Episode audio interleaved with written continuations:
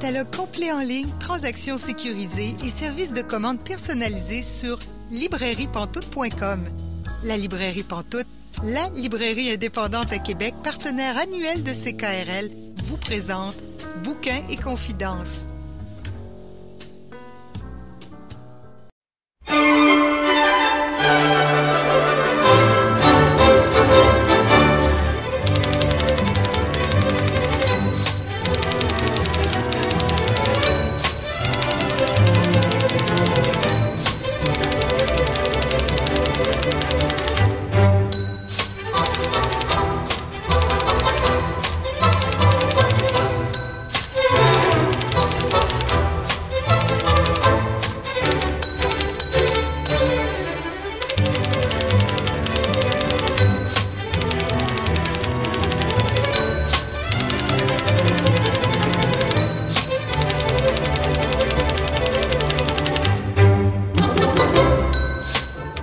Bonjour et bienvenue à Bouquet et Confidence, Julie Collin pour vous accompagner pour les 90 prochaines minutes. Bouquet et Confidence, c'est votre rendez-vous littéraire sur les ondes de CKRL. Cette semaine, notre invitée est Fanny Demeux. Je m'entretiens avec elle dans à peu près une demi-heure. Aussi, notre chroniqueuse Marianne Caillé délaisse le temps d'une chronique les classiques et elle nous présente un essai qu'elle a lu dernièrement. Aussi, notre chroniqueuse Célia Chalfoun nous présente une trilogie qui a été écrite par un auteur de science-fiction d'origine nigériane. Mais pour commencer, parlons du mois de la poésie.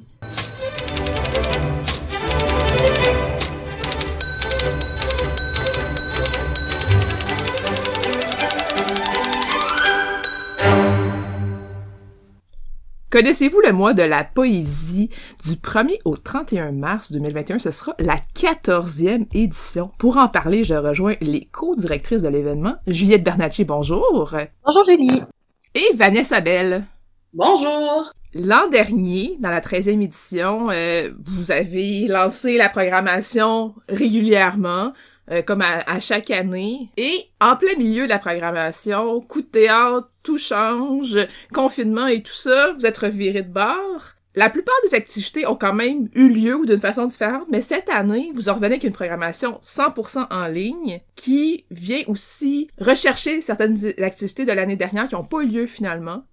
Juliette, on s'était parlé euh, à la fin novembre et tu me disais que c'était pour être vraiment 100% virtuel, c'était déjà programmé comme ça, donc J'imagine que toute la programmation, vous l'avez orientée virtuellement. Pour vous, c'est pas un pied aller, là, c'est comme ça que vous l'avez organisé.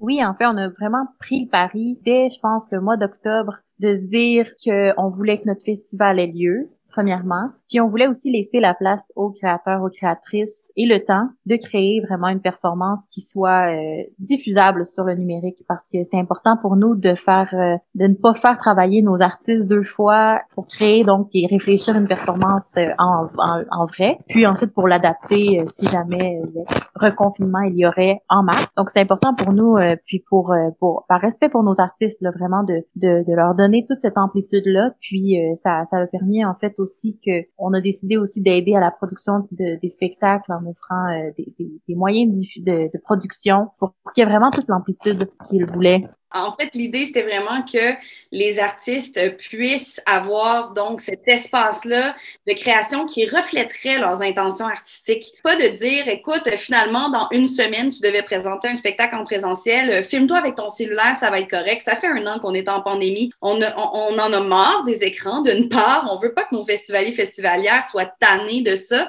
Et euh, on voulait respecter donc les intentions artistiques, mais on voulait aussi, en fait, on a l'impression qu'on ne peut en tout cas, on peut de moins en moins présenter un produit de moindre qualité sur le web. C'était drôle il y a 52 semaines, ça l'est un peu moins maintenant. Donc, évidemment, si on présente des spectacles qui ne sont pas en présentiel, ils devaient être de qualité professionnelle. Et c'est ce qu'on a essayé de faire. C'est ce que Juliette dit, en fait, c'est qu'on les a accompagnés, euh, notamment dans cette transition-là, pour que ça respecte leur intention artistique. Pour vous, quels sont les moments forts, les choses qu'on doit absolument voir? OK, ben il y a énormément de choses. Euh, moi, je vais, je vais répondre à, ta question, euh, non pas quels sont les moments forts, mais euh, pour, pour terminer sur l'année dernière, en fait, c'est que l'année dernière, tu l'as dit, Julie, on a dû donc en deux jours et demi se, se, réadapter à une nouvelle formule pour réussir à aller jusqu'au bout du festival du mois de la poésie.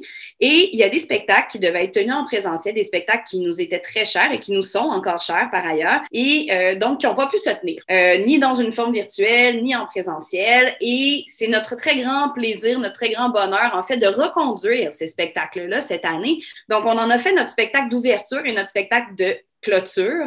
Donc, dans un premier temps, ça va être Sigu avec Annie Lafleur et Disquiet Army. Donc, euh, Annie Lafleur, euh, poète dont on n'a plus inventé les mérites. Euh, même chose pour Eric Quack, alias Disquiet Army, qui est un musicien reconnu euh, internationalement sur les, les, scènes expérimentales. Et donc, ensemble, plutôt que de faire une performance physique, donc la traversée de cinq des sept sections du livre Sigu, du recueil, pardon, ils se sont entourés d'une équipe professionnelle avec huit caméras et ils ont donc euh, performé tout ça et ça donne un film d'une heure qui va être projeté en ouverture le lundi 1er mars à 20h en direct de notre page Facebook sur le mois de la poésie. Ça, évidemment, c'est un incontournable et on, se gâte, on se fait plaisir aussi. On avait envie d'aller plus loin que la simple performance, quoi qu'elle ne soit pas si simple parce que vous verrez que c'est une performance qui est très exigeante euh, physiquement. C'est suivi d'un entretien entre la poète, éditrice euh, et romancière Valérie Ainsi qu'Annie Lafleur. Donc, ils vont parler,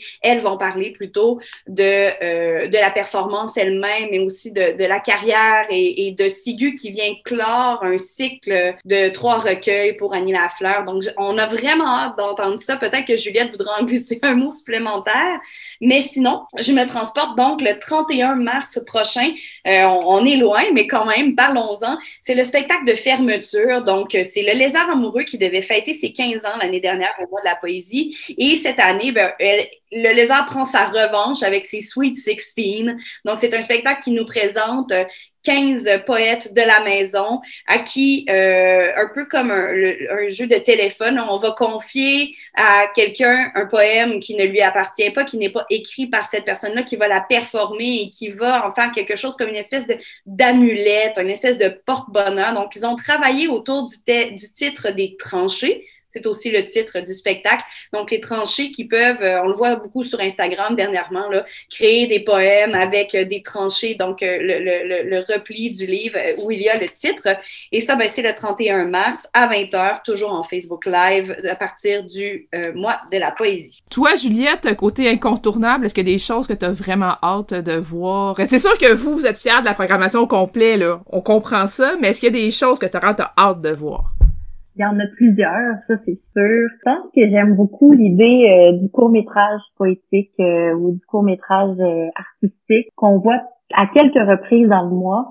Entre autres, donc des soirées qui vont être des programmes doubles avec Chute, ceci et mon journal intime, qui est un, un collectif, le collectif Les Allumeuses, qui est un collectif queer et féministe qui nous présente des, des, des courts-métrages de cinq minutes qu'on a décidé aussi de mettre en première partie d'un autre euh, court métrage, entre autres le 6 mars, euh, où on va euh, assister à Submersible, qui est un, un court métrage aussi, court aussi, donc ça fait des petites soirées de comme 10 minutes où on a accès à, de la, à un concentré de poésie et d'art. Ça peut vraiment égayer un début de couvre-feu, à mon avis.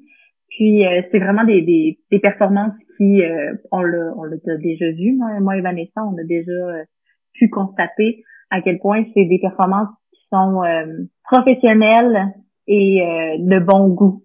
Je dirais ça comme ça. Je sens que les, les artistes ont vraiment ont vraiment pris le temps, ils se sont ils ont, ils ont vraiment décidé de s'engager à fond dans ce pari-là qu'on a pris, tout en ayant déposé des projets que d'emblée ils, ils, pensaient faire en vrai. Tu sais. Puis finalement, quand on leur a proposé de faire ça en numérique, tout le monde a embarqué d'une très belle manière. C'est valorisant de voir ça, puis en tant qu'organisatrice, co-directrice, ça, ça me rend très fière.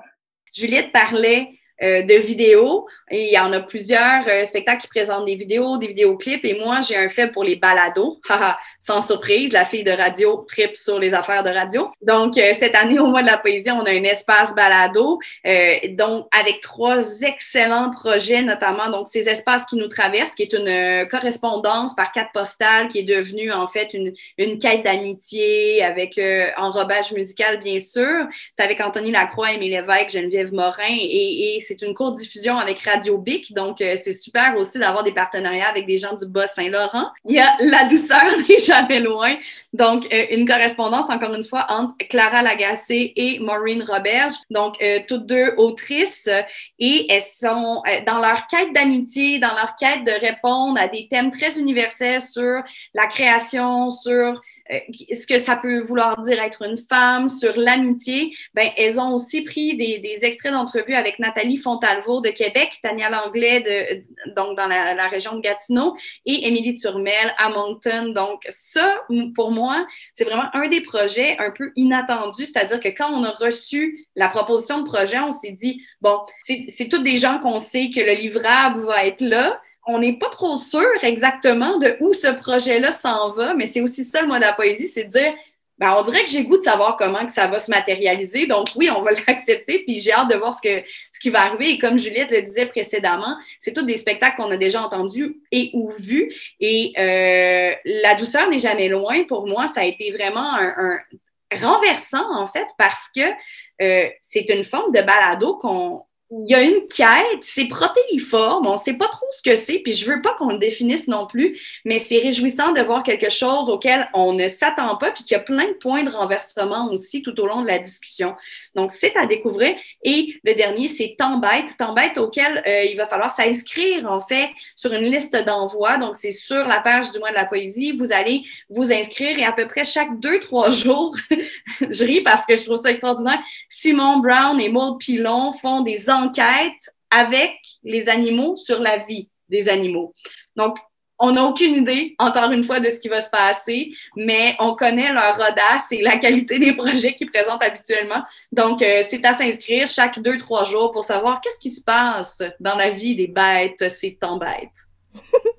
J'aimerais ça qu'on parle euh, du euh, collectif Poème Promène ses chiens. Oui, donc le collectif Poème, c'est un collectif font de la vidéo. En fait, c'est un collectif d'artistes qui euh, font des vidéos haïku. Donc, euh, c'est vraiment euh, sans mots. Il n'y a pas, il a pas de mots. C'est vraiment juste des images et ambiance univers sonore. C'est vraiment intéressant parce que c'est un collectif, donc c'est vraiment plusieurs voix différentes. Puis c'est des projections de rue, donc on croise les doigts parce que c'est vraiment une activité qui est conditionnelle euh, aux mesures sanitaires en place à ce moment-là. Puis c'est sur réservation. Donc on réserve une plage horaire entre le 25, le 25 et le 27 mars. Puis le collectif euh, s'en va euh, avec son petit équipement là, avec sa toile de projection et son projecteur projeter les courts métrages devant devant la, la, maison des gens. Donc on peut écouter ça, je pense, de notre de notre balcon. On peut regarder de la rue. Donc, c'est euh, quand même une initiative qui est extrêmement intéressante. On a, on a souhaité garder cette initiative-là euh, en, en vrai parce qu'on le pouvait peut-être. Euh, mais c'est sûr qu'on a un plan B si jamais ça ne marche pas, mais ça demeure qu'on essaye, on a essayé de garder une activité en extérieur pour pouvoir, je pense que c'est peut-être dans notre optimisme vis-à-vis de la pandémie que ça s'est resté. On, on s'est dit, on doit en avoir une au moins qui est peut-être en vrai. Donc, euh, donc ça, c'est du 25 au 27 mars. Donc, une activité qui va se dérouler à l'extérieur, si on, reste à ce plan-là. En même temps, comme c'est pas un rassemblement, il y a des bonnes chances que ça puisse fonctionner. Là. Absolument. En fait, tout va, tout va se jouer vraiment avec le couvre-feu, entre autres. Euh, si le couvre-feu est maintenu, c'est sûr que ça permet moins de diffusion dans une même soirée, moins de déplacements, parce que, bon, évidemment, une projection de soir, euh, ben, ça demande de la noirceur. Alors, voilà, doigt croisé. Ouais, c'est ça. Nous, nous verrons quand nous serons rendus là. Il y avait aussi la côte intérieure qui m'intriguait. Est-ce que vous pouvez m'en parler?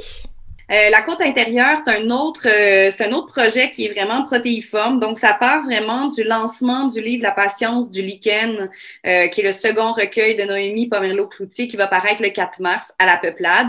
Donc, l'idée, c'est de faire un lancement, mais Noémie avait envie d'aller beaucoup plus loin, en fait, que ce, ce, lancement-là. Et depuis quelques années déjà, il y avait Héloïse Demers-Pinard et Nicolas Lachapelle, qui sont tous deux journalistes, reporters audio, qui, avaient, qui ont réalisé un très, très beau court-métrage audio, documentaire audio autour de la basse Côte-Nord. Alors, il s'était fait euh, toutes deux parties la promesse de pouvoir en parler davantage puis que ça devienne quelque chose, cet amour-là de la basse Côte-Nord.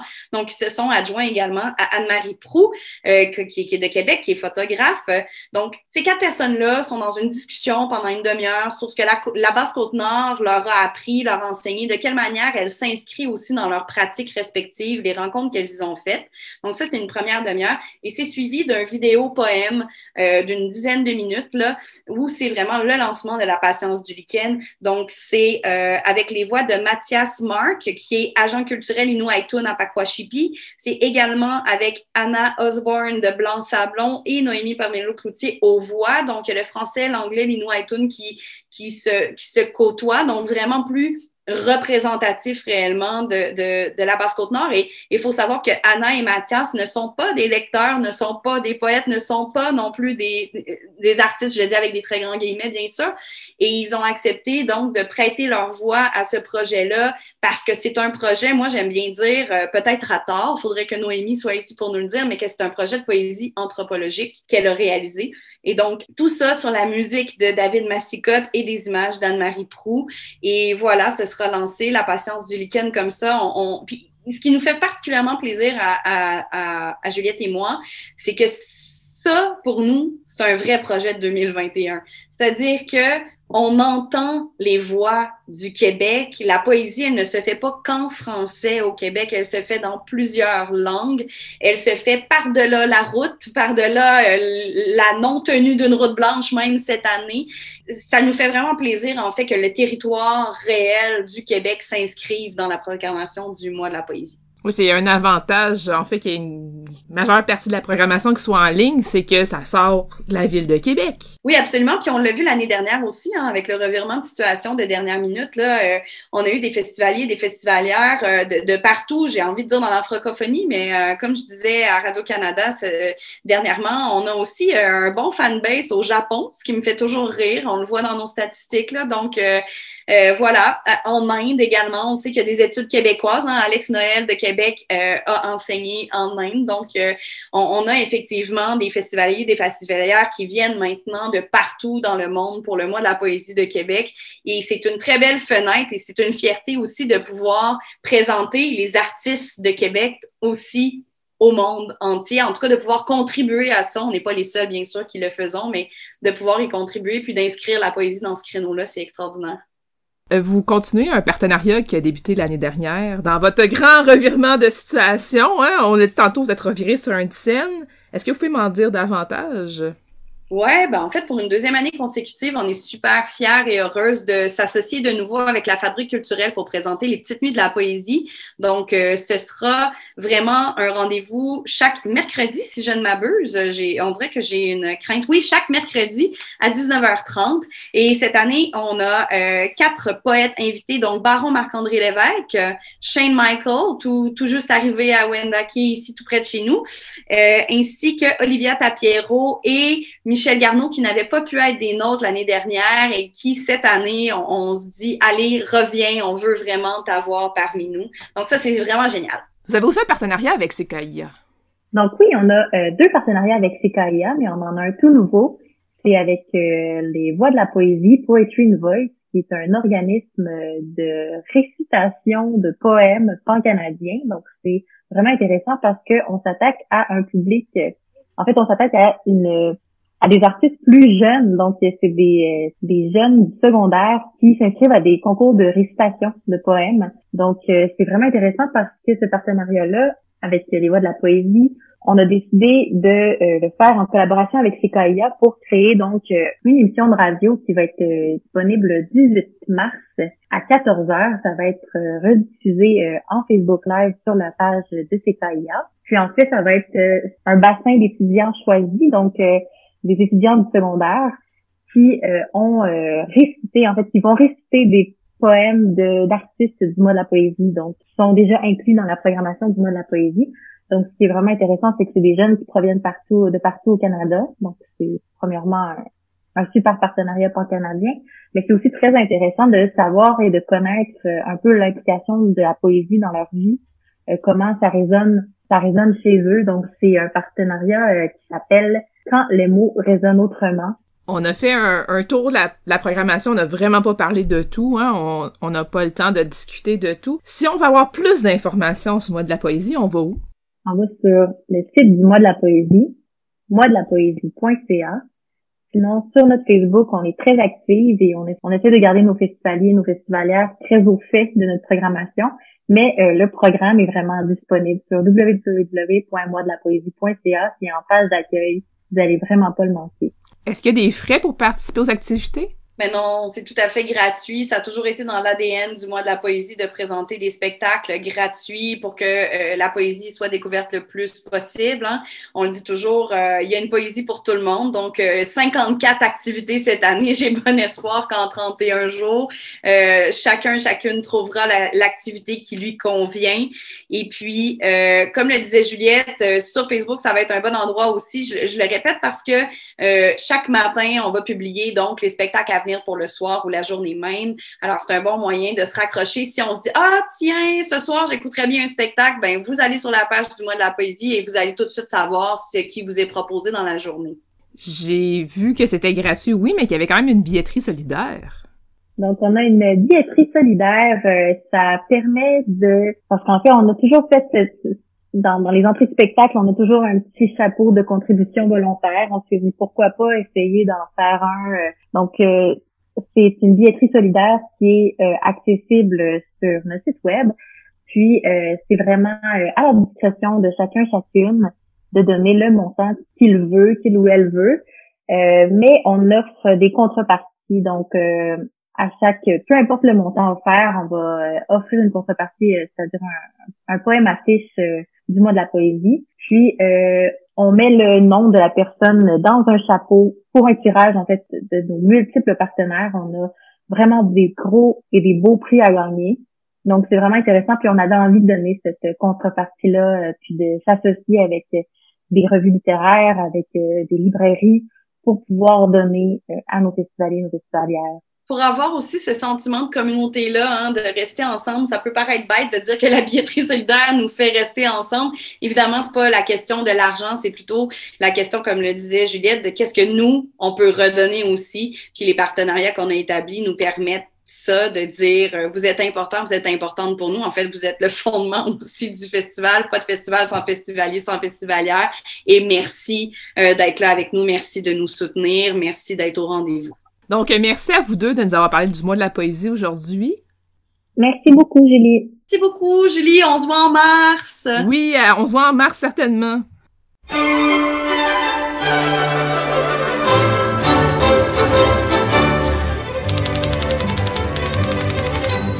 Vous êtes bien à Bouquin Confidence, Julie Collin au micro et là, je notre chroniqueuse Célia Chalfoun. Bonjour Célia. Bonjour Julie. Cette semaine, tu nous parles de Rosewater.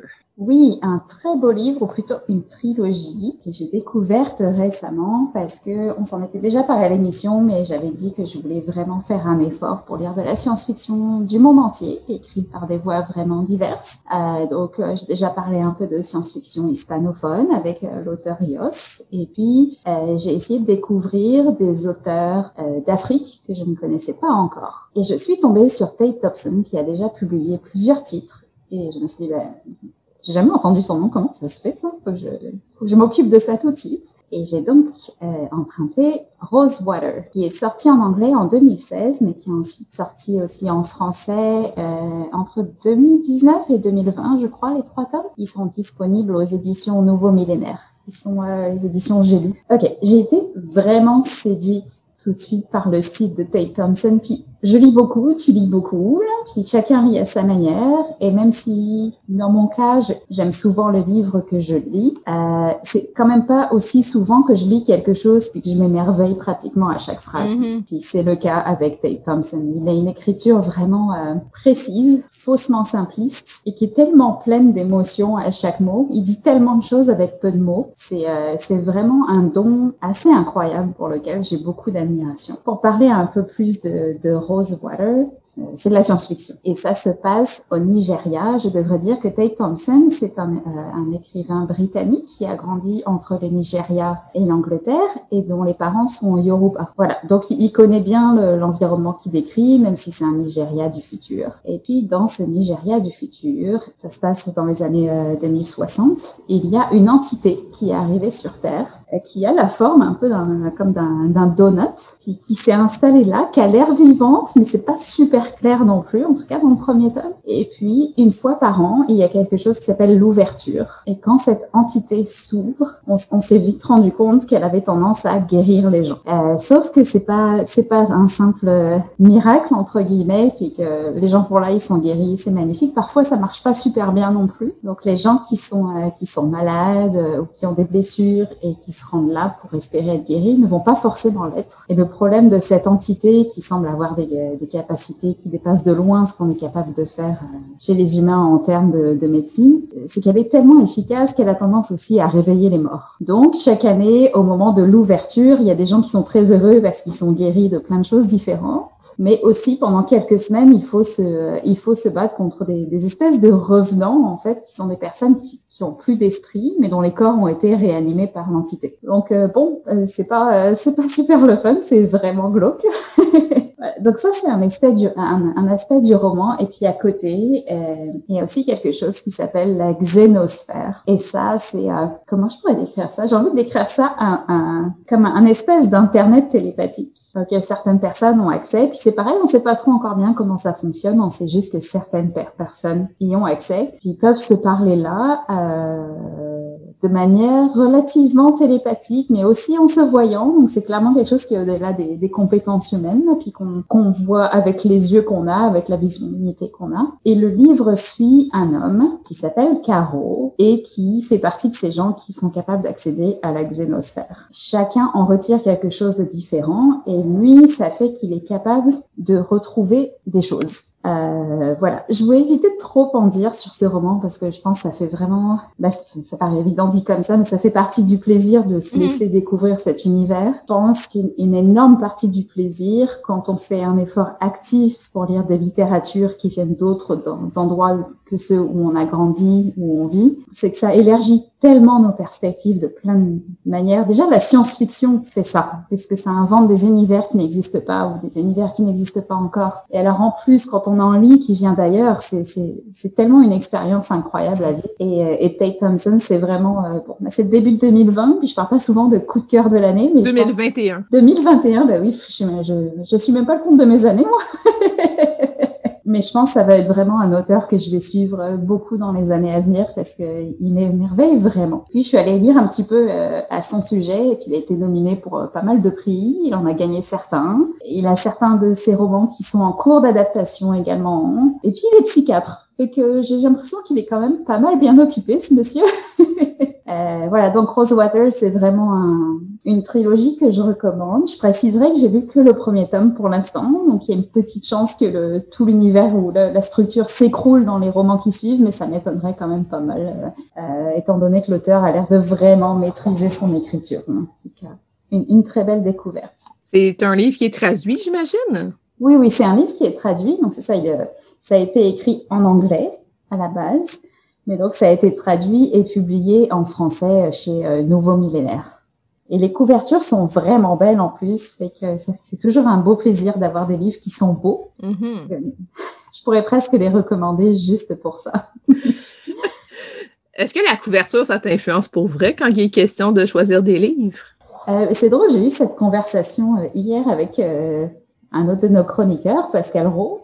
Et c'est sûr que c'est en effet, c'est tellement un art de créer des beaux objets, puis de créer des belles couvertures. Et puis les livres, c'est tout ça à la fois. C'est des créations, mais c'est aussi des objets. Et puis c'est aussi des, des tableaux. fait pareil. Mettons, quand on veut acheter un titre, moi, s'il y a une belle édition, puis une édition qui est, pas très belle, c'est sûr que je vais porter les yeux sur celle qui a la belle couverture. Bon, après, on s'entend, il y a le prix qui entre, euh, qui entre dans mhm. l'équation, mais je sais pas, ça fait partie du plaisir de le regarder, ce livre-là, puis de le savourer avant même de l'avoir lu. Je pense que c'est certain que ça joue un rôle. Dans le cas de Rosewater, en plus, c'est une, bah, évidemment, c'est une couverture qui a un rapport avec le livre, c'est, mhm. mais je sais pas, il y a un côté vraiment, euh, j'ai l'impression que l'illustrateur a vraiment touché au cœur de la thématique du livre et c'est une couverture vraiment parlante une fois qu'on sait de quoi parle le livre et puis comment comment les choses se passent dedans. Voilà, j'ai pas mal fait le tour de, de Rosewater. Comme je disais, je veux pas trop en dire parce que vraiment, euh, je pense que ça vaut le coup de le savourer chacun à sa manière. Mais euh, je veux juste renouveler mon ravissement au fait de, euh, de lire de la science-fiction du monde entier en ce moment. C'est quelque chose que je faisais déjà avant, mais quand on fait un effort actif de se tourner vers certaines voies, ça fait quand même une différence fondamentale. Mm. Parce que tout le monde n'est pas représenté de la même manière en littérature. C'est le problème en littérature générale, mais aussi en science-fiction. La science-fiction, ça a été souvent dominé par les hommes. Maintenant, on a beaucoup plus de voix féminines mais on en manque encore et on manque aussi de voix de personnes qui ne sont pas blanches. Donc c'est vraiment un bonheur de lire ces voix-là. Euh, je dois dire que j'ai aussi fait des recherches parce que je voulais lire de la science-fiction euh, du monde arabe et ça se trouve pas encore vraiment facilement que ce soit en anglais ou en français. Euh, donc, je vais continuer mes recherches parce que j'ai peut-être pas non plus fait ça de, de manière euh, très exhaustive. Mais c'est ça. Il y a la science-fiction qui se fait partout dans le monde, pas toujours forcément traduite. C'est correct, on peut pas tout traduire. Là, c'est une tâche impossible. Mais c'est aussi une, une, euh, littérature qui est florissante en Inde. Mm. Euh, dans plusieurs langages, pas seulement le anglais, pas seulement le hindi. Donc, je vais essayer d'apprendre toutes ces langues-là et puis de vous revenir d'ici quelques années avec des traductions de mon cru. Tu, mais d'ici là, tu as quand même quelques livres que tu peux découvrir qui ont été traduits soit en français, soit en anglais. Euh, même les il y a Quand même, ouais, ouais, il y a quand même de quoi lire. On se, on se plaindra pas, mais quand on sait tout ce qui existe et puis qu'on aime lire, on a juste tellement envie d'avoir accès à tout. Mm. Et puis, c'est là qu'on aimerait être capable de, de parler 200 langues différentes. Mais bon. Ah, ça, c'est clair. avec les limites qu'on a. mais oui, nous sommes tous des humains. S'il y a des auditeurs, auditrices qui ont des suggestions, de livres de science-fiction euh, du monde entier à tout gérer. Euh, Célia, je, suggère que vous nous écriviez justement euh, peut-être un, courriel ou sur la page Facebook de l'émission, vraiment pour nous donner des suggestions, pour alimenter peut-être ta, réflexion et tes recherches. Qui sait, peut-être qu'il y a quelqu'un qui va te suggérer un livre de science-fiction qui est issu du monde arabe. Oui, ce serait vraiment fun. Là, ça, me ferait vraiment plaisir de recevoir des, des suggestions. Donc, tu nous rappelles le titre du livre dont tu as parlé aujourd'hui? Oui, c'est Rosewater, Eau de Rose, de Tade Thompson. Et c'est paru en français aux éditions Nouveau Millénaire. Et c'est en trois tomes. Et qui assure la traduction? C'est Henri-Luc Planchat. Euh, juste pour préciser, moi, je l'ai lu en anglais, Rosewater, donc je peux pas vraiment parler de la traduction. J'hésiterai quand même pas à, foncer et puis euh, à la découvrir. Merci beaucoup, Célia Chalfoun. Merci, Julie. À bientôt.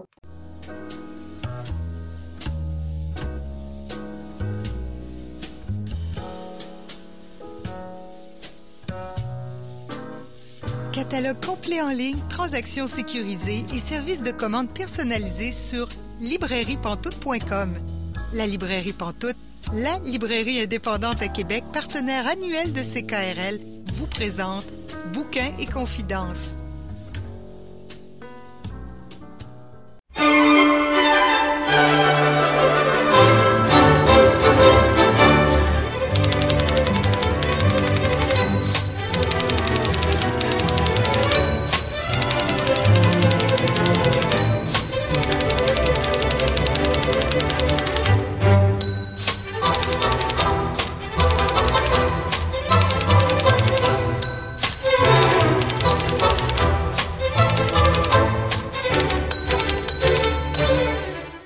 Vous êtes bien à Bouquin Confidence, Julie Collin au micro, et là, je rejoins notre invitée de la semaine, Fanny Demeul. Bonjour Fanny.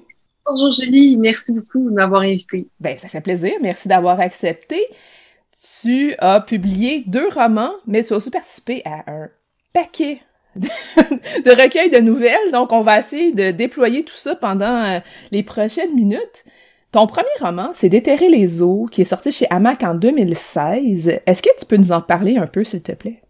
Bien sûr, euh, déterrer les eaux, c'était à la base mon projet de mémoire en recherche-création à l'Université de Montréal. J'ai eu la chance de travailler avec l'excellente Claire Legendre. Et donc, dans le cadre de ce, de cette, ce mémoire-là, je me suis tournée sur mon propre vécu avec les troubles du comportement alimentaire. Donc, la première mouture, c'est vraiment concentré sur cette expérience-là de euh, l'anorexie dans mon cas. Et j'ai voulu jouer un peu avec les faits pour porter un regard sur un cas de figure qui, malheureusement, est beaucoup trop fréquent, c'est-à-dire les personnes qui vivent un trouble du comportement alimentaire et qui ne sont pas diagnostiquées, euh, donc, c'est là que la, la, la, réalité et la fiction se sont un peu distendues, puisque moi, j'ai eu la chance d'être très bien accompagnée, mais j'ai profité justement de la liberté de l'autofiction pour amener un regard sur ces cas de figure-là. Euh, donc, c'est devenu un roman ensuite euh, aux éditions Hamac avec le superbe Éric Simard, qui était à la barre des éditions Hamac. donc, on a vraiment travaillé à faire déborder un peu le regard sur le trouble du comportement alimentaire pour questionner la relation au corps au sens plus large.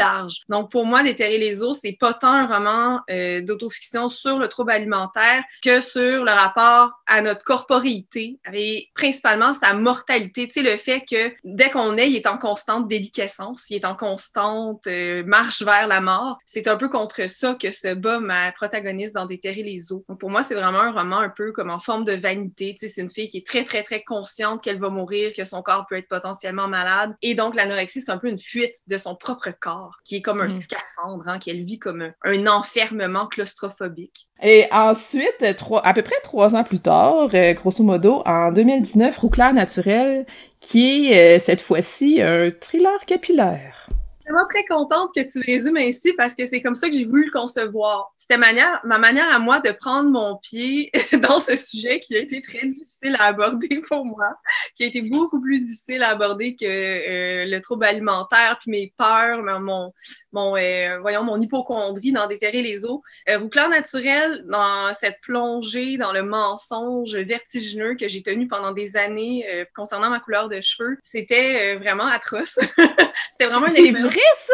Oui. Là, ça fait un moment que je me suis pas teint les cheveux. J'ai arrêté d'éteindre durant la, la, pandémie, mais tu sais, je m'éteins en roux depuis que j'ai 15 ans. je me suis beaucoup identifiée à la rousseur, tu sais, à tel point où je voulais être une rousse naturelle et vraiment, je m'assumais comme telle. Donc, donc, je me suis tournée, en fait, sur ce phénomène-là. Hein. Pourquoi est-ce que j'ai fait ça? Pourquoi est-ce que j'ai revendiqué une rousseur naturelle que je n'avais pas? En fait, comme pour déterrer les eaux, au plan naturel, euh, c'était vraiment un défi que je me lançais à, moi-même au sens où je voulais plonger dans quelque chose qui me rendait très vulnérable, quelque chose mm. qui me rendait très, très inconfortable. Puis honnêtement, c'était beaucoup plus inconfortable de parler d'un mensonge aussi saugrenu que de parler d'un trouble alimentaire que plusieurs peuvent vivre. Hein. De vraiment me tourner dans ce mensonge-là, ça a été vraiment très difficile. Euh, donc, de faire un trailer autour de ça, puis d'aller un peu garnir, tu sais, avec des éléments de fiction qui, qui rendaient un peu la chose plus grande que nature, hein, puis à certains égards, euh, ça, c'est un texte qui s'assume vraiment comme un texte de fiction, puis comme un roman. Mais c'était ma manière un peu de m'insérer à travers tout ça, parce que sinon, c'était très, très, très confrontant, trop confrontant, et euh, le ton n'était pas aussi intéressant que euh, le ton du roman actuel,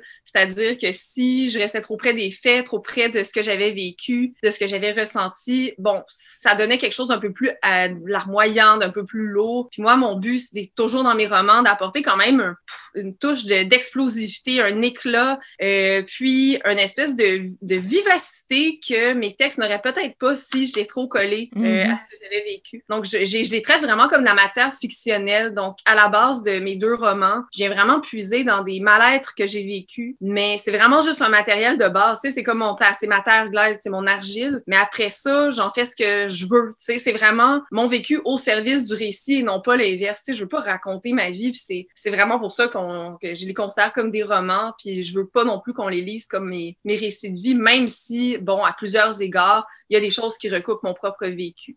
En fait, mon vécu est plus un tremplin vers la fiction au sens où, euh, étant donné que je choisis des sujets qui m'affectent profondément, qui me font mal, mais vraiment au premier degré, euh, ça m'aide en fait à écrire, ça m'aide à écrire quelque chose qui sonne vrai, tu sais, qui sonne juste, qui sonne, euh, tangible, même s'il y a de l'intervention de la fiction. C'est comme si le vécu que je m'enseigne était tellement brut, était tellement intense en émotion que à partir de là, je peux, je peux en faire ce que je veux. Je sais qu'il y a une une âme, tu sais, qui réside à l'intérieur de, de, mes romans. Ça sonne un peu euh, gros, mais c'est ça, c'est vraiment, euh, en fait, c'est des romans euh, que j'ai écrits tout simplement parce que je sentais que j'avais besoin de les écrire. Donc, pour, pour ça que j'ai utilisé le mot âme, c'est que pour moi, il existait déjà ces romans-là avant même que je commence leur écriture. On dirait que je savais que je devais les faire. Puis, cette certitude-là que je devais les faire, c'est la seule chose qui m'a amené à les mener à terme, à les concrétiser parce qu'autrement, c'était too much. Là. Surtout des roucleurs naturels, là, je devais vraiment me rappeler que je devais le faire parce que j'avais toutes les raisons pour ne pas le faire. J'avais j'avais aucune envie de me mettre la tête sur ce,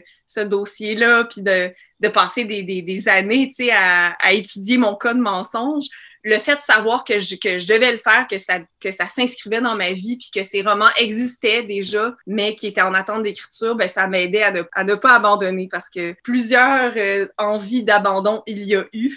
Mm. Euh, moins pour déterrer les eaux, mais vraiment au plan naturel, ça a été vraiment mon Waterloo. Euh. je sais pas honnêtement si je vais être capable de faire un exercice d'écriture aussi difficile que ce roman-là un jour. J'ose espérer que je vais avoir autre chose d'aussi confrontant à écrire. Pour l'instant, J'en ai pas vraiment. Tu sais, mes prochains romans qui vont paraître cette année, j'en ai deux. Euh, c'est des romans qui ont été vraiment plus dans le plaisir, tu sais, dans des sujets mhm. Puis qui m'obsédaient, mais pas des sujets. C'était pas des gales là, que j'allais gratter puis que j'allais étudier. Fait que c'est ça. Après, au plan naturel, j'ai senti que j'avais amputé mon plus gros morceau, là, puis j'avais crevé mon plus gros abcès. Fait que c'était c'est un peu comme ça que je l'ai vécu, mais bottom line, j'ose croire que quand on lit, tu sais, on ressent pas que juste cette grosse souffrance-là que j'ai vécue, mais qu'on est, qu'on est quand même, tu sais, euh, enlevé puis captivé par cette intrigue par le mystère qui se dégage de, euh, de cette épée de Damoclès qui plane au-dessus de ma tête de narratrice qui se demande, bon, mais est-ce que je vais quitter ce mensonge-là un jour et comment je vais le quitter? Euh, donc voilà, j'ai voulu procurer des émotions et pas juste, faire un, c'est ça, un, espèce de mea culpa sur mon vécu. Et aussi provoquer des réflexions au-delà du mensonge, mais aussi sur le rapport, euh, les rapports relationnels. C'est comment est-ce qu'on apparaît aux autres dans une relation intime, par exemple, dans le cas de ma narratrice, c'est un couple. Donc, c'est vraiment une pléthore de réflexions connexes euh, au mensonge capillaire là, que je l'ai voulu élaborer. Euh, aussi, le rapport entre le naturel et l'artificiel qui m'intéresse énormément, euh, que j'ai pas épuisé d'ailleurs. Donc, on suit la narratrice dès le départ, elle est dans un party, elle rencontre un, un gars, ils ont une discussion ensemble. Est-ce que c'est tes vrais cheveux? Ben oui, c'est ma vraie couleur de cheveux. Non, non, non. Ah, ben moi, je, je la trouve bien intéressante. Ben pour moi, en tout cas, le massage, c'est super important, hein, que, tu sais, faut pas se mentir. Pour moi, la vérité, tout, tout, tout, tout, tout, tout.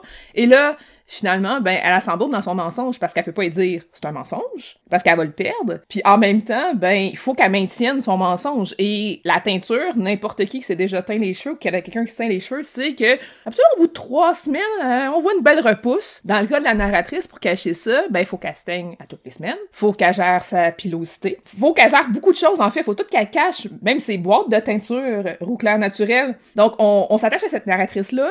On a envie de l'aider à s'en sortir, on a envie de la suivre. Ça, c'est vraiment quand je disais thriller capillaire, c'est parce que c'est un livre qui se dévore. Là. On lit vraiment d'un coup, on a envie de comprendre. Euh, ça, c'est vraiment, c'est enlevant, là. c'est surprenant. un thriller capillaire, Mais euh, vraiment, ça, ça fonctionne très bien. Tantôt, je disais en début d'entretien que tu as publié beaucoup de nouvelles dans des collectifs. Pourquoi tu publies dans des collectifs? Qu'est-ce que ça t'apporte, le côté collectif?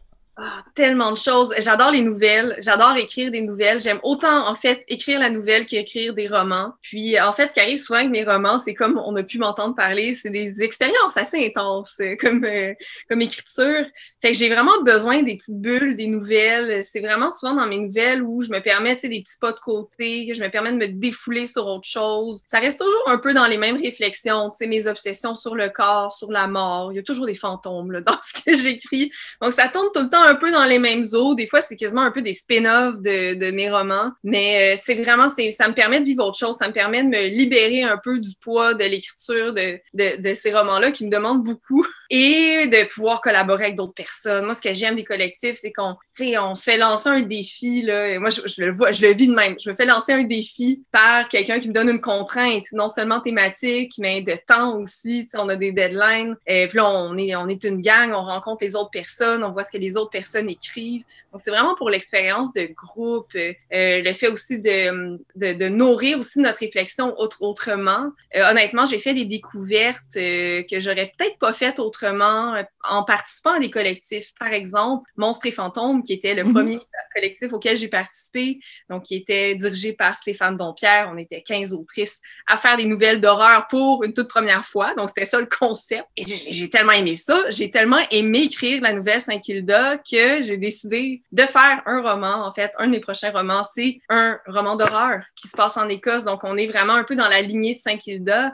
Mais vraiment, tu sais, c'est quasiment accidentel. Tu sais, je pense pas que j'aurais mis le pied dans l'horreur ou peut-être pas aussitôt comme ça si Stéphane Dompierre m'avait pas tendu cette perche-là. Tu sais, ça, c'est un peu faire à, rentrer des, des heureux accidents, des heureuses surprises dans mon parcours littéraire. Moi, j'aime vraiment beaucoup euh, écrire à contrainte. Je me donne toujours des contraintes d'écriture, que ce soit pour mes, mes romans puis mes nouvelles. J'ai l'impression que quand j'écris à contrainte comme ça pour des collectifs, ben, ça, ça, ça m'amène en, en, fait à me développer en tant qu'autrice d'une manière autre. J'ai l'impression que je sors de mes sentiers battus, puis ça dynamise un peu mon écriture. D'ailleurs, je remercie toutes les personnes qui m'ont invité dans des collectifs. Vraiment, je trouve ça, je trouve ça toujours euh, hyper trippant. Mais c'est intéressant parce que, dans le fond, c'est comme si certains directeurs de collectifs voyaient quelque chose en toi que tu n'as pas encore vu. Exact. Voilà. Oui, je pense qu'il y a ça. Il y a ça aussi. Euh, tu sais, moi, je me perçois d'une certaine manière, mais j'aurai jamais le portrait global. Tu sais, comme on verra jamais le derrière de notre tête, de nos yeux vus. C'est un peu ça. Je pense, tu je vois d'un certain angle. Euh, ce que j'écris, ce que je fais, puis ce que je m'apprête à faire dans le futur.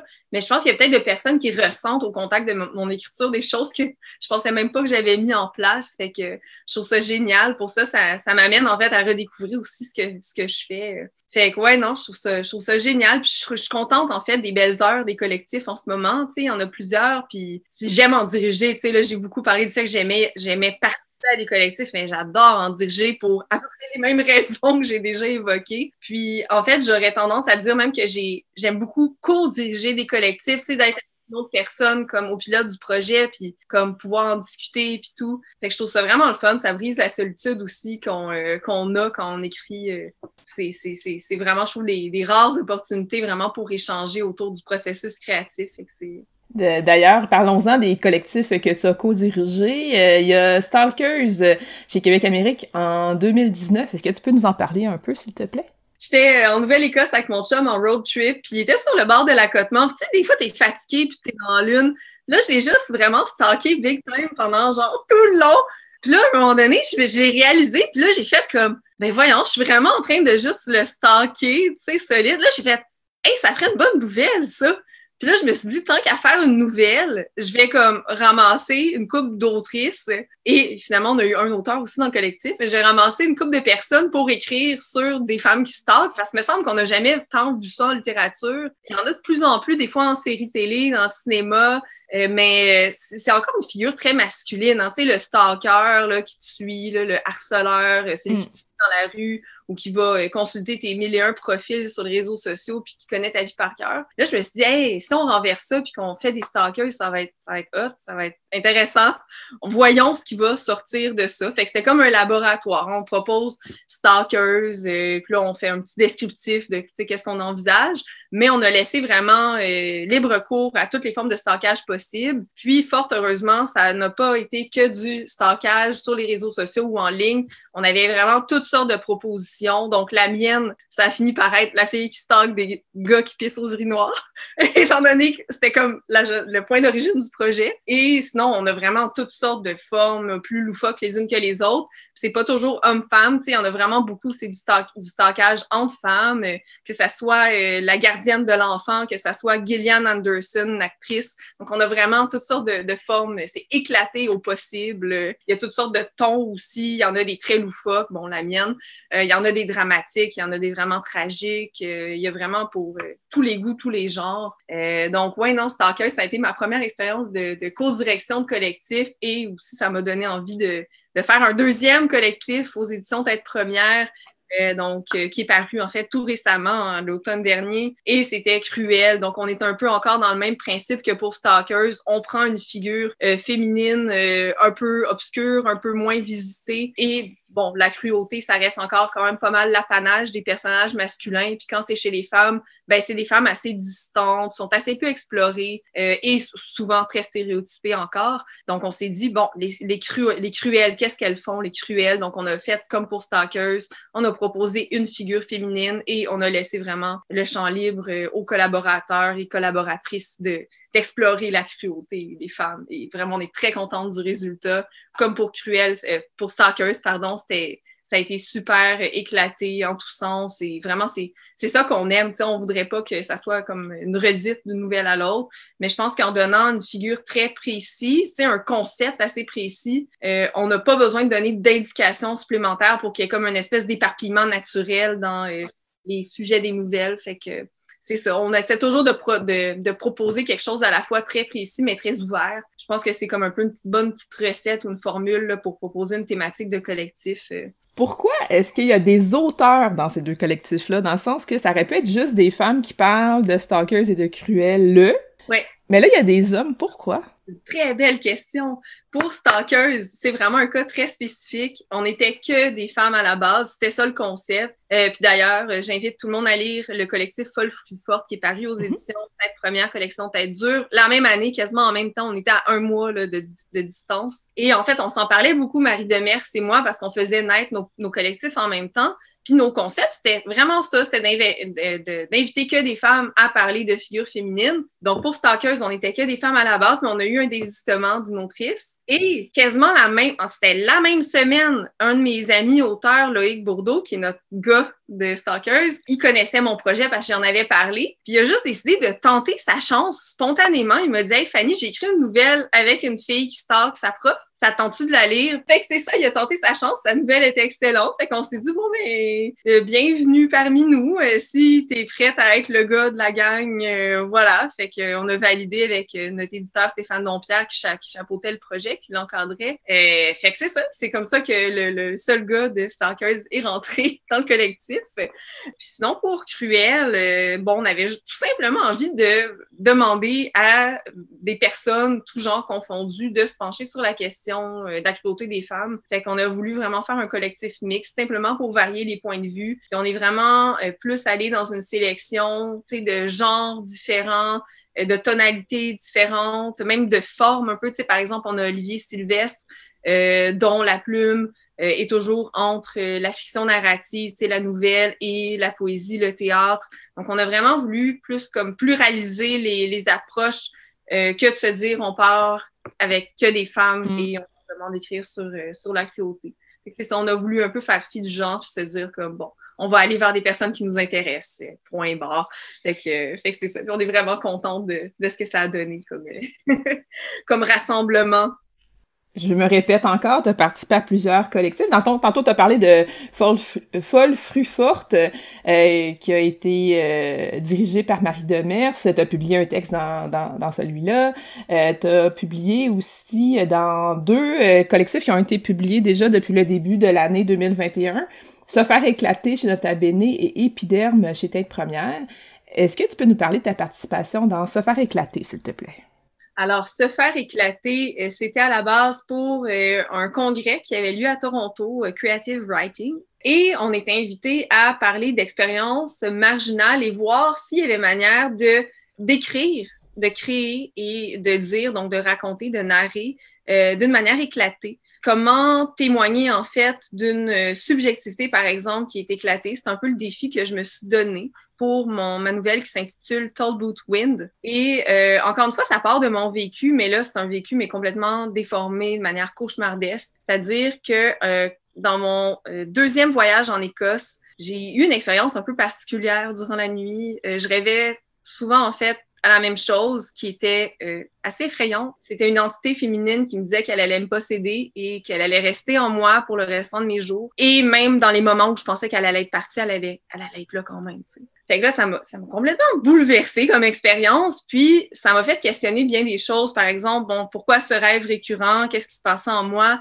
Et si jamais c'est vrai, pourquoi, pourquoi ça? Pourquoi cette possession-là? Et en fait, ça m'a fait porter, ma réflexion a dérivé beaucoup pour porter plutôt vers notre cohabitation avec euh, les, les gens qu'on rencontre, la littérature aussi qui nous habite. Tu sais, dans le fond, quand on se fait posséder par le récit de quelqu'un d'autre. Et donc, ça, ça a abouti à la nouvelle Todd Bootwin, qui est une jeune fille qui se rend en Écosse et qui loue une chambre, en fait, dans un couchsurfing. Cette chambre-là est habitée par le spectre d'une femme qui s'est faite violer dans la même chambre, dans le même lit. Et euh, à partir du moment où cette fille-là commence à l'habiter, mais c'est comme si euh, il y avait des traumas, qui se réveillaient chez, chez la protagoniste. Euh, puis c'est comme la rencontre en fait de du trauma d'une autre personne qui éveille le souvenir ou le, les, les, les refoulés qu'on a voulu mettre de côté. Puis c'est un peu ça qui peut se passer des fois quand on lit des livres, quand on rencontre des personnes qui nous racontent leurs histoires. Fait que c'est vraiment cette idée de rencontre, en fait, de possession-là, qui m'a permis de réfléchir sur comment est-ce qu'on peut raconter une histoire alors qu'on est habité par quelque chose d'autre. Il est où notre jeu? notre jeu, quand on parle,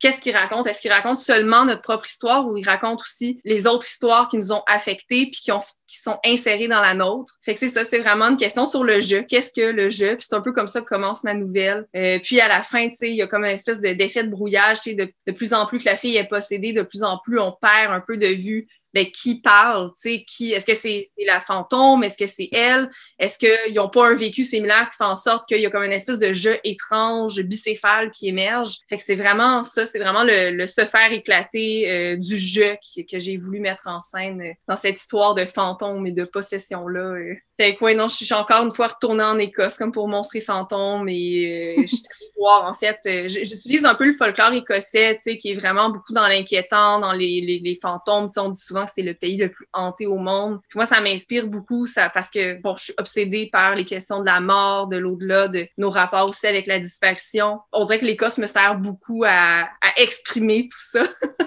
fait que c'est ça, Boot Twin, ça a été, euh, ça a été vraiment une belle expérience d'écriture, un projet super bien chapeauté. Euh, D'ailleurs, j'ai adoré, j'ai lu l'ensemble des nouvelles. J'en avais déjà eu un aperçu parce que j'avais entendu leur, leur version orale. Et, d'ailleurs, en fait, j'ai oublié de le mentionner, mais pour les versions orales pour le congrès, on nous avait dit, faites un texte quand même qui se performe, quelque chose qui est vraiment ancré dans le corps et tout. Puis j'avais joué beaucoup là-dessus pour, euh, pour ma nouvelle. Fait que, c'est une nouvelle que j'ai conçue pour être lue. Euh, fait que c'est ça, c'est une nouvelle assez, euh, assez poétique. Donc ça, c'était pour se faire éclater, qui vient tout juste de paraître, la belle couverture, vert éclatante, justement éclatée. et sinon, pour l'autre collectif, qui est Épidème, euh, qui, vient de paraître en fait le 9 février. Donc c'est dans ma maison d'édition, tête première. Donc j'ai j'ai été un peu dans les coulisses du projet, même si c'est pas moi qui l'a qui l'a dirigé. En fait, c'est les excellents et excellentes Sofiane Landry et Mathia Scarpula euh, qui me sont arrivés avec cette idée de collectif sur les transformations corporelles et je ne pouvais que dire oui. Je veux dire, ça me rejoignait à tellement de niveaux. Et il l'envisageait euh, dans une optique assez ouverte, au sens où il encourageait non seulement des récits, des nouvelles, mais aussi, tu sais, la poésie. Hein. Il y a d'ailleurs euh, Anne-Marie Demel qui a signé une série, une de, poèmes qui chapeautent chacun des, euh, chacun des textes. Et on nous a encouragé aussi à investir des, des genres de l'imaginaire. Donc, Sofiane puis Mathia voulaient qu'on aille aussi dans les eaux du réalisme magique, du conte noir, du fantastique. Et euh, ma nouvelle qui s'intitule Wake est totalement dans ces eaux-là. Moi, j'ai vu, vu réalisme magique et fantastique. Je me suis dit, that's c'est ça que je fais. Et euh, bien sûr, je suis retournée dans les sujets qui m'habitent. Dans ce cas-ci, c'est la mort. Euh, et donc, on est en Irlande. on n'est pas trop loin de l'Écosse. On est en Irlande, un autre pays que j'affectionne énormément. Et je suis encore une fois allée plonger dans euh, mon vécu avec l'Irlande. Euh, et bon, j'ai fait des voyages à vélo en Irlande et c'est assez éprouvant. Et là, je me suis mis dans la peau d'une protagoniste qui va faire cette espèce de pèlerinage-là en vélo en espérant se sortir de l'espèce de marasme, de dépression latente qui la suit depuis des années. C'est une espèce de, de moment euh, chemin de Compostelle là, où tu as l'impression de, de, renaître. Donc, elle, cherche une forme de renaissance à travers cette épreuve physique-là de la traversée seule euh, en vélo en Irlande. Et euh, ça, c'est, disons, le cadre un peu réaliste dans, laquelle s'inscrit dans, lequel s'inscrit ma nouvelle. Et cette narratrice-là va euh, croiser le, un village où il y a une fête communautaire. Et cette fête communautaire-là n'est pas exactement ce qu'elle pense à la base. Donc, elle va là pour se ravitailler, pour avoir de l'eau parce qu'elle est à bout de force. Hein, elle est à sa septième journée de vélo. Euh, euh, fait qu'elle est vraiment en train de mourir, littéralement, physiquement. Et c'est ça, je je vais pas aller plus loin parce que je vais vendre un peu le premier punch de ma nouvelle, mais bon, rapport à la mort, donc elle se ramasse dans un rassemblement communautaire. C'est ça, c'est très festif. Puis euh, ça s'appelle wake parce qu'en fait, une des traditions funéraires irlandaises, c'est le wake. Donc on met le corps dans un lieu euh, public, une maison parfois. en fait, le plus souvent c'est dans les maisons, mais parfois c'est dans un lieu public. Et c'est ça, c'est une fête funèbre pour célébrer euh, la mort de quelqu'un. Donc, euh, c'est ça. À partir de là, mon, ma nouvelle décolle vers quelque chose d'assez, euh, d'assez fantastique. Merci. Donc, euh, c'est ça. j'explore un peu le conte noir parce que c'est assez, assez grotesque et assez, assez gore aussi à certains égards, ma nouvelle. Fait que je me suis vraiment beaucoup amusée. Là.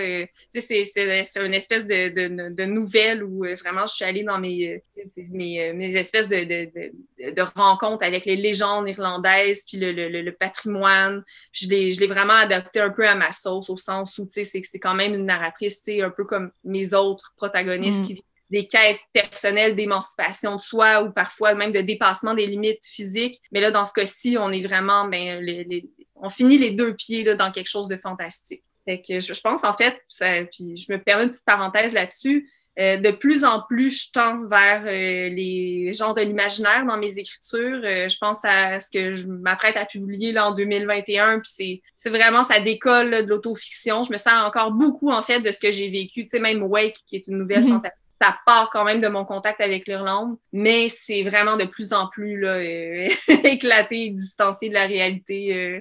J'aime beaucoup, en fait, euh, les genres de l'imaginaire parce que ça permet de porter des regards autres sur le, sur le réel. Mm-hmm. Ça nous amène un peu à le revoir autrement, puis puis en fait, je pense qu'il y a vraiment un réceptacle à beaucoup de poésie. Tu sais, moi, j'aime, j'aime en fait jouer sur les images, j'aime les, les, les images qui viennent un peu nous hanter. Fait que ça, ça nous permet beaucoup de latitude à ce niveau-là, je trouve, les, les gens de l'imaginaire. Fait que voilà, il y en avait un peu dans, dans Déterrer les eaux, par exemple, quand on était dans les fantasmes morbides de la, la, protagoniste. Mais là, c'est ça, ça devient de plus en plus mon pack de lecture là, pour, pour mes prochains projets. Donc là, deux romans cette année, en 2021. Est-ce qu'il y a autre chose à part ces deux romans-là? Ou c'est assez? Il y a, les deux collectifs dont on vient de parler, Se faire éclater et euh, Épiderme. Il y a aussi euh, Condoléances, qui est un euh, recueil de nouvelles sur la mort. et en fait, les funéraires. Donc, c'est un, collectif qui est, co qui est co-dirigé par Audrey Boutin et Catherine Côté euh, chez Québec Amérique. Un super beau collectif là, qui s'en vient bientôt, d'ailleurs, au mois de février. La date exacte, exacte m'échappe, par contre. Mais c'est ça, j'ai aussi écrit une nouvelle par rapport à la mort qui s'intitule Relique dedans. Euh, c'est un peu la mise en scène de mon, mes propres funérailles.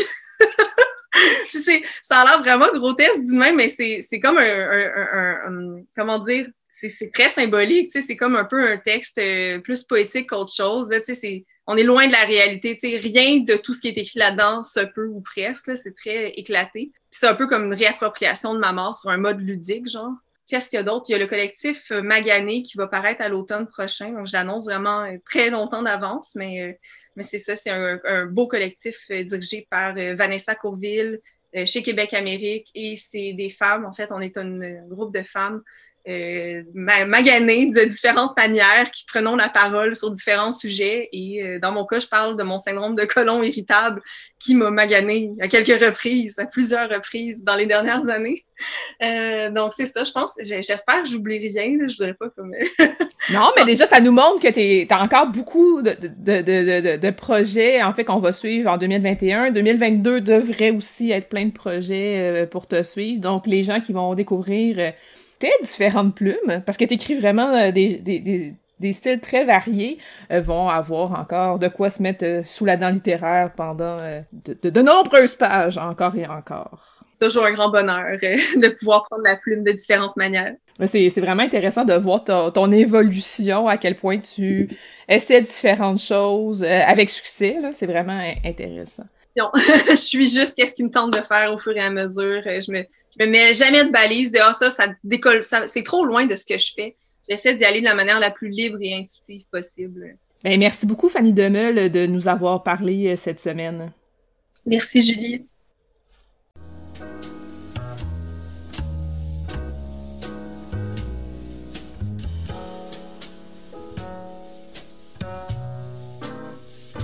Complet en ligne, transactions sécurisées et services de commande personnalisés sur librairiepantoute.com. La librairie Pantoute, la librairie indépendante à Québec, partenaire annuel de CKRL, vous présente Bouquins et confidences.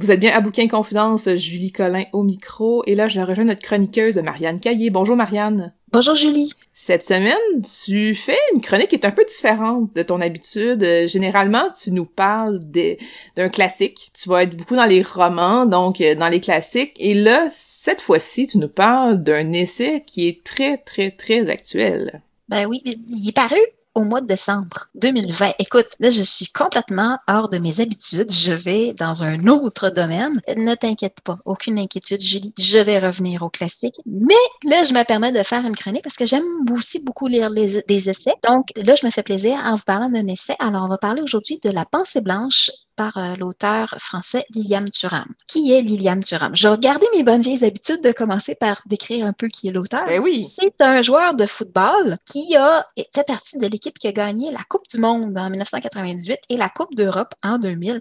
Donc, un très grand joueur de soccer. Il a marqué deux buts en demi-finale de la Coupe mm. du Monde. Regarde, je me rappelle de cette Coupe du Monde-là et je ne savais pas que c'était. Moi, j'ai vu quelqu'un qui a rentré le ballon dans le but, mais je n'étais pas au courant des équipes. J'ai crié quand il l'a rentré dans le but. OK? En 98. Je me rappelle. Un des deux, je me rappelle pas des deux, mais il y en a un des deux, je me rappelle. Donc, je le connaissais et je ne savais pas. Liliane Turan est née en 1972 en Guadeloupe. Je le dis tout de suite en partant, cette personne-là est noire parce que c'est important pour savoir pour la suite. Il a fait une carrière sportive et après, il s'est tourné vers la lutte contre le racisme. Depuis 2008, il a fait une fondation qui s'appelle la Fondation Liliane Thuram, l'éducation contre le racisme. Il se consacre à temps plein à la lutte contre le racisme. Donc, son livre, La pensée blanche, moi, je veux dire, après l'avoir lu, je dirais, c'est un peu l'accumulation de ses expériences, de ses réflexions, de ses recherches. C'est un aboutissement de ce qu'il a fait. Liam Thuram est un militant antiraciste. Il a choisi la forme de l'essai pour exprimer ses idées. C'est un essai, par contre. On dit ouvrage militant, oui, ne s'en cache pas. C'est un ouvrage qui est très bien documenté. Quand on dit faites vos recherches, là, il les a faites et il les a très bien faites. Moi, j'ai été étonné de la qualité des références qu'il fournit. La biographie, je pense qu'elle fait sept pages, puis en petit caractère.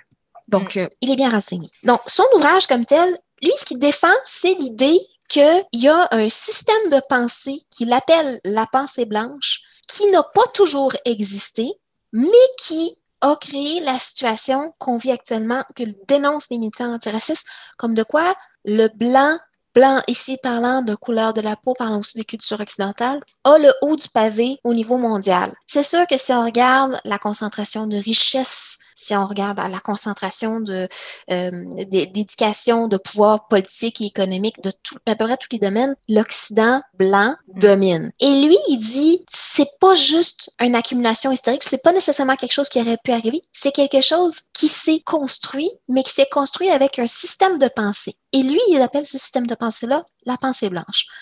Pour nous expliquer sa théorie, il a son ouvrage est divisé en trois parties. La première, il parle de l'histoire. J'ai étudié en enseignement l'histoire et de la géographie. Moi, personnellement, j'ai pas appris grand-chose de nouveau, mais c'est la façon dont il traite son sujet hyper intéressant. Donc, lui, il se demande, en parlant d'histoire, d'où vient la différence entre les couleurs de la peau? Pourquoi est-ce qu'on a mis le blanc au-dessus, toutes les autres couleurs en milieu, puis le noir en bas? Il dit parce que, bon, tout le monde dit, bah, c'est à cause de l'esclavage. Il dit, non. Pendant la majeure partie de l'Occident, les esclaves étaient blancs. Et il nous parle au Moyen Âge du servage, qui était une forme d'esclavage, même sans porter le nom exact, parce qu'en fait, il y a des petites différences. Et il nous parle de la Grèce antique, qui avait énormément d'esclavage. La Rome antique avait énormément d'esclavage, mais c'était des Blancs c'était pas des noirs. Et je veux dire, il va euh, expliquer aussi que, je veux dire, c'est pas les blancs qui ont tout créé. Je veux dire, quand on parle, oh mon Dieu, on descend des Grecs, mais les Grecs, sont plus proches au niveau physique des gens de, du, du Proche-Orient, je veux dire, des, des Palestiniens,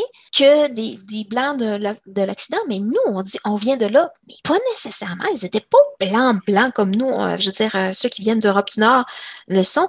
Et il dit, on, on, souvent aussi, on dit l'Égypte, ah, c'est nous, mais l'Égypte est en Afrique et pas en Europe. En effet. Et il va comme, mais il va gratter. Je, je donne deux exemples parce que c'est deux exemples faciles, mais il va gratter. Il dit, non, non, regarde, c'est pas nécessairement des blancs.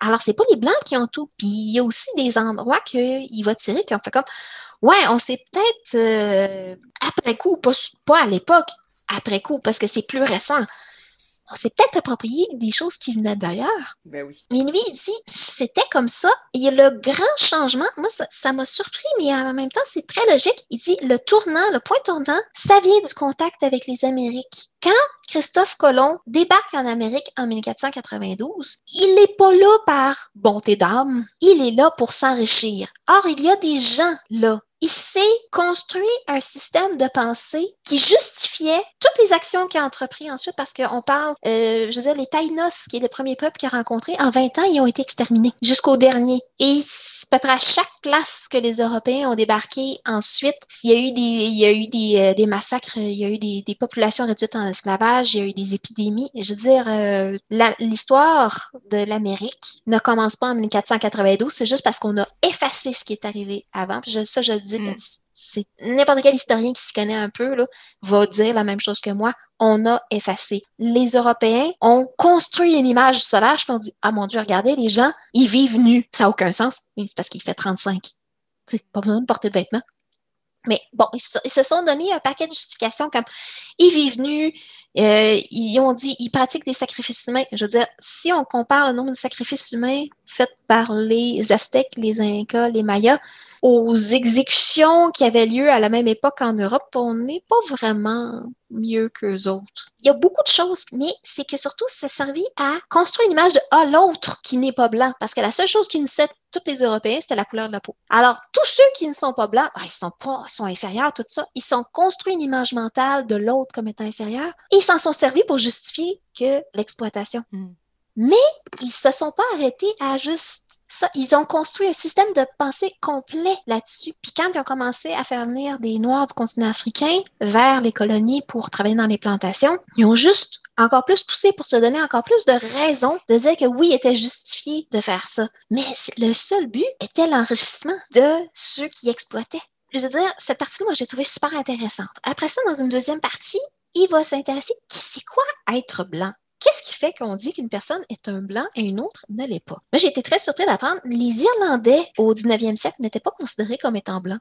Pourtant, les Irlandais. Mm. Mais ils n'étaient pas assez blancs. À un moment donné, c'est parce que la notion de est-ce que tu es blanc, ça va aussi avec la nationalité, c'est avec la religion, ça va. C'est pas juste une question de couleur de peau. Il dit cette façon-là de distinguer entre les personnes, ça servait à créer un eux et un nous. Parce que mettons que tu es en bas de l'échelle sociale, on te dit parce que tu as une couleur de peau différente, tu es mieux que l'autre à côté. C'est une façon de créer deux groupes de façon totalement arbitraire et ensuite de ça, de dire, ben, dans le fond, toi, tu es mieux que autres. Donc, les alliances naturelles qui auraient pu être faites entre personnes qui vivent grosso modo la même situation, c'était une façon de briser les solidarités. Et ça, il va le revenir plusieurs fois dans cette partie-là.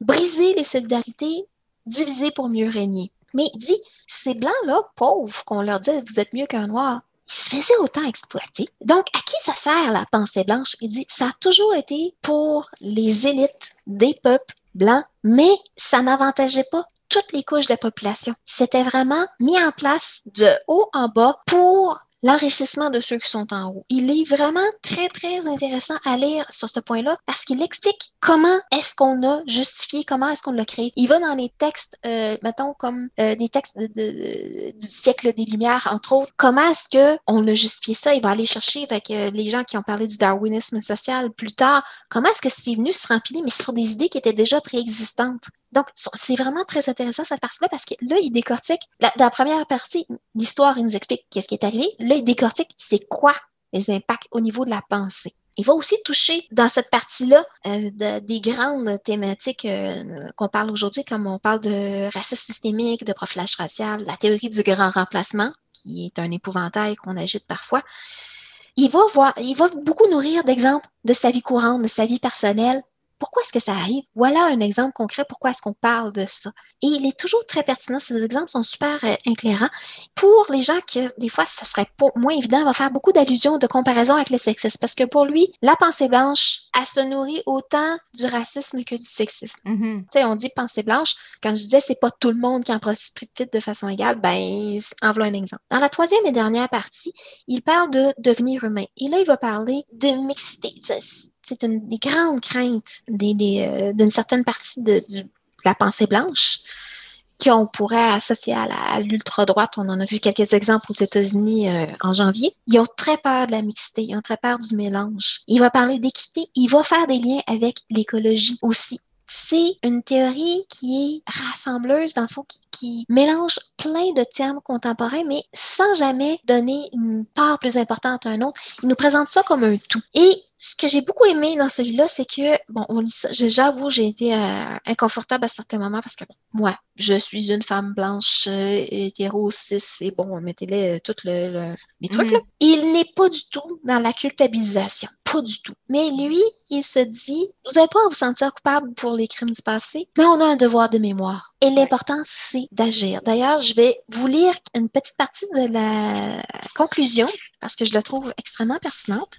Si vous portez le masque blanc, faut-il que vous vous sentiez coupable des crimes et délits de la pensée blanche que j'ai décrits en ces pages? Avez-vous pensé que c'était l'objectif de cet ouvrage? À ces deux questions, je réponds non, certainement pas. J'aimerais redire ici que la pensée blanche est un filtre idéologique qui a été imposé à tous par une histoire racontée par une minorité cupide et dans son intérêt. Il ne s'agit pas de s'ériger en juge et de proclamer avec gravité. Vous reconnaissez-vous coupable? Il s'agit de demander, acceptez-vous que ces choses soient nommées pour ce qu'elles sont? Donc, La pensée blanche de Liam Thuram, excellent ouvrage.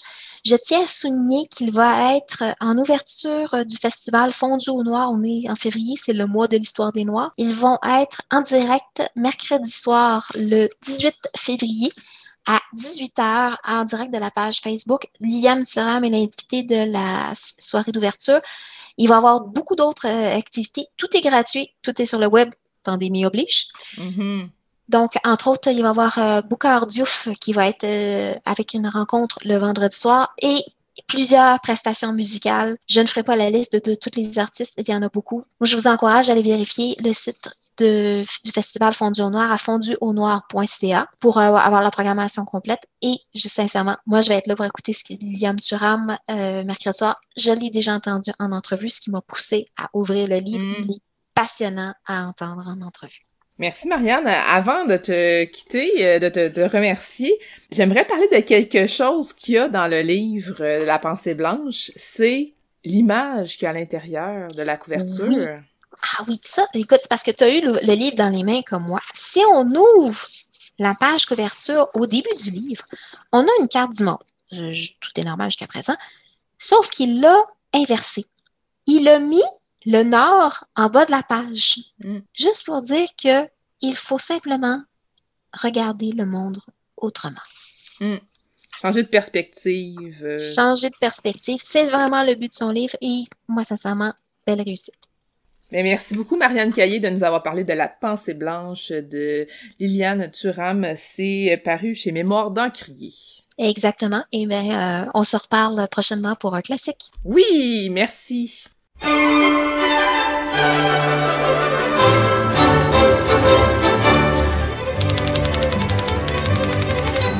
C'est tout pour Bouquin et Confidence cette semaine. Merci à notre invitée de la semaine, Fanny Demeul. Ces deux euh, romans qui sont publiés à date, parce qu'il y en a d'autres qui s'en viennent, on se le rappelle. Euh, ces deux romans ont été publiés aux éditions Hamac. Pour ce qui est des nouvelles qu'elle a écrites, c'est dans plusieurs collectifs, dans plusieurs maisons d'édition. Donc, je vous invite euh, à consulter la page Facebook de Bouquins et Confidences pour euh, avoir une, une bonne idée de ce qu'elle a publié à date. Mais, comme je l'ai dit il y a quelques secondes, il y a plein d'autres choses qui s'en viennent pour elle, donc on va surveiller ça en 2021. Merci aussi à Marianne Caillé de nous avoir présenté La pensée blanche de Liliane Thuram. C'est un essai qui est paru chez Mémoire d'Encrier. Aussi, avec Marianne Caillé, on vous a parlé du festival Fondu au Noir qui se déroule cette semaine. C'est pour avoir plus d'informations, vous pouvez aller au fonduaunoir.ca. Merci aussi à Célia Chalfoun qui nous a présenté une trilogie, c'est Rosewater de Tate Thompson. C'est disponible chez Nouveau Millénaire. Merci aussi à Juliette Bernatchez et Vanessa Bell qui sont toutes deux co-directrices du mois de la poésie. Pour en savoir plus sur les activités, c'est au mois de la poésie.ca ou sur la page Facebook du mois de la poésie. Le mois de la poésie, c'est quand même 54 activités en 31 jours pendant tout le mois de mars, donc vous devriez y trouver votre compte. Restez à l'écoute de CKRL, c'est Rock'n'Roll Planète qui suit à l'instant. Passez une belle soirée et à la semaine prochaine!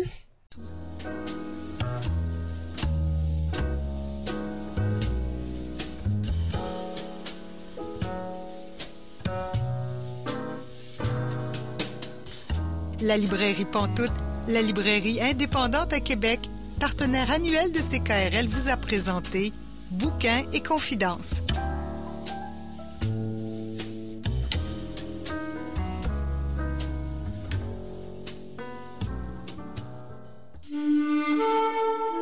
Cette émission est disponible en balado-diffusion.